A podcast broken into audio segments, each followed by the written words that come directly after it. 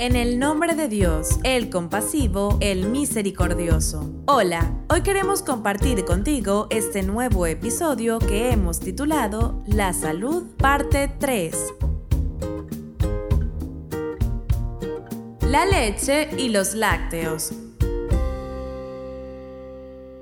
El libro La medicina de los imames recoge algunas interesantes narraciones acerca de los beneficios de la leche y los diferentes tipos de lácteos en la salud de las personas. Ya habíamos compartido algunas que se referían a ello de manera indirecta, como aquel consejo sobre comer carne acompañada de leche y aquello de que el cordero es mejor por su carne que por su leche. Mientras que con la vaca es lo contrario, es mejor su leche que su carne. Escuchemos varias de ellas. Uno de los compañeros del imán Jafar al-Sadek relata lo siguiente. Estuve junto con el imán Jafar al-Sadek y vi que un hombre vino y le preguntó mientras yo estaba escuchando. Yo sea sacrificado por ti, siento debilidad en mi cuerpo, no me siento bien. Y le respondió el imán, debes tomar leche, porque hace que crezca carne y que se fortalezca el hueso.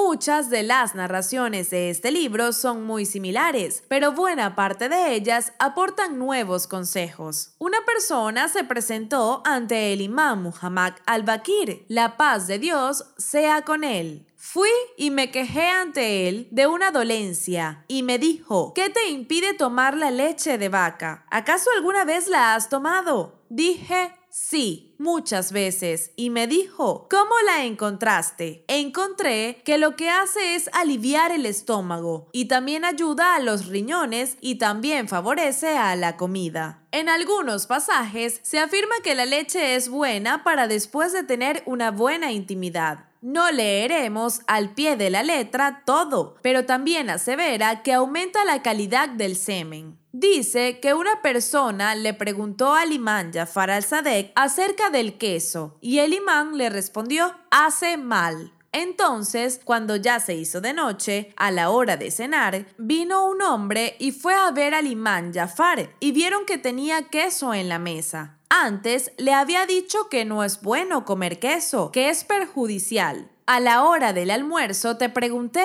acerca del queso y dijiste que era perjuicio, un perjuicio que ni siquiera había remedio para tal perjuicio. Y ahora en este momento lo estoy viendo en tu mesa. Y dijo el imán, es perjudicial en el almuerzo y tiene algún beneficio a la noche durante la cena. También y también mejora el semen. Sin embargo, en otras partes se menciona que la corteza dura del queso es perjudicial. Dijo también el imán Jafar al-Sadek. Cuando se juntan el queso y la nuez, cada uno de los dos produce un beneficio cuando se comen juntos, pero si se comen por separado, en cada uno de ellos habrá un perjuicio o acarreará una enfermedad. Es por eso que resulta saludable comer queso con nueces. También dijo, el queso ayuda a digerir la comida que se ha comido anteriormente y hace tener apetito para las comidas posteriores.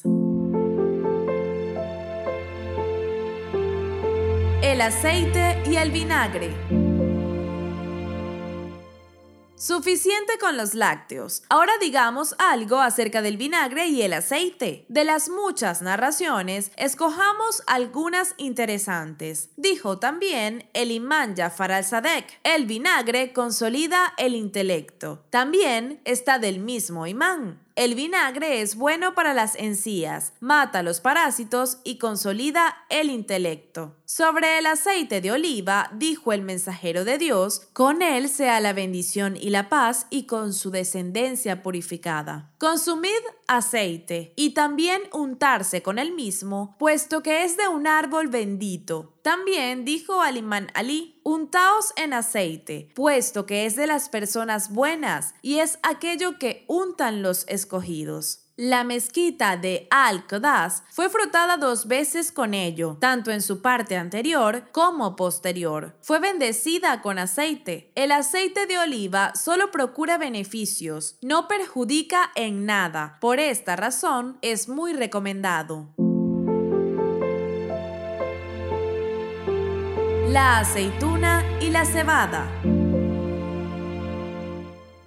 Se mencionan muchos otros alimentos curativos y nutritivos. Jafar al-Sadek dijo, la aceituna hace que se incremente el líquido del hombre. Dice agua que es una metáfora. En cuanto a la cebada, el imán Jafar narra que la comida diaria del mensajero de Dios era la cebada y el dulce que él comía era el dátil y donde él untaba era en aceite. También dijo, si Dios hubiese sabido que había en algo más curación, en algo más que en la cebada, no lo hubiera dispuesto Dios como la comida de los profetas.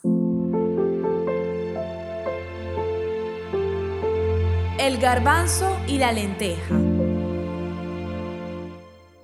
Del imán Rida, la paz de Dios sea con él, leemos lo siguiente. El garbanzo es bueno para el dolor de espalda. Del príncipe de los creyentes, el imán Ali, conocemos esto acerca de las lentejas. Comer lentejas hace que el corazón de una persona sea más suave, incentivará a que el cuerpo segregue algún tipo de cuestión, serotonina, qué sé yo, o algo por el estilo, y hace que uno se vuelva más suave, no sea violento y hace que más fácilmente uno derrame lágrimas. Sobre este tema dijo el imán Jafar, una persona fue y se quejó ante el profeta. Se quejó que era duro de corazón, no lloraba por nada, no tenía lástima por nada, y él le dijo, debes comer lentejas, porque hace que se suavice el corazón y hace que más fácilmente caigan las lágrimas. El profeta, por su parte, le dijo al imán Ali, oh Ali, come lentejas, puesto que es bendito, sagrado, hace que se suavice el corazón y hace que haya más lágrimas, y fue bendecido por 70 profetas.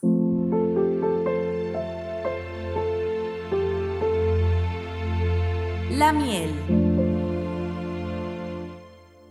Ahora comamos el postre de estas sencillas enseñanzas. Dijo el profeta del Islam, si alguien sirve dulces, tómenlos, no les rechacen, no rechacen el dulce. Al mensajero de Dios le gustaba la miel, y de ella dijo esto, debéis procurar las dos cosas que tienen curación, que son la miel y el mismo Corán. Y leía el versículo que dice, las abejas extraen de sus vientres, de sus entrañas, un líquido de diferentes colores, en el cual hay curación para la gente. Igualmente dijo, quien consuma miel una vez al mes, procurando aquello que dice el Corán, que hay curación para la gente, será curado de 77 tipos de enfermedades. Y esto también, quien quiera tener buena memoria, que consuma miel. En el libro Las páginas de Rida se lee esta narración. El imán Rida se acercó a su hijo y le dijo, hay tres cosas que incrementan la memoria y sacan la flema, recitar el Corán, la miel y los lácteos.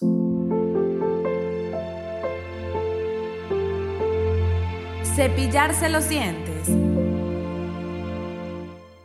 De acuerdo con el profeta, hay cinco cosas que alejan el olvido, que aumentan la memoria y que alejan la flema. Estas son limpiarse los dientes, hacer el ayuno, recitar el Corán, la miel y los lácteos. El profeta se cepillaba los dientes con una rama llamada sirbak, la cual se pelaba por la extremidad de su tallo para crear cerdas y flequillos. Por esta razón, se le considera como la primera persona registrada en la historia de la humanidad que utilizó un instrumento para cepillarse y limpiarse los dientes. Tal vez hubo otros precursores en la utilización de algún instrumento para la higiene bucal, pero no quedaron registrados. En cambio, si se cuenta con documentación que reconoce al profeta como el creador de ese hábito.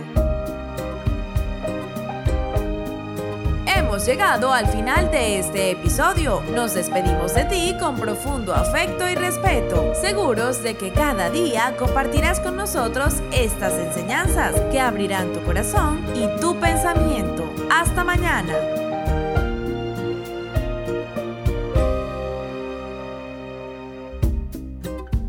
No olvides suscribirte a Fátima TV. Es muy sencillo. Solo debes incluir nuestro número en los contactos de tu teléfono móvil.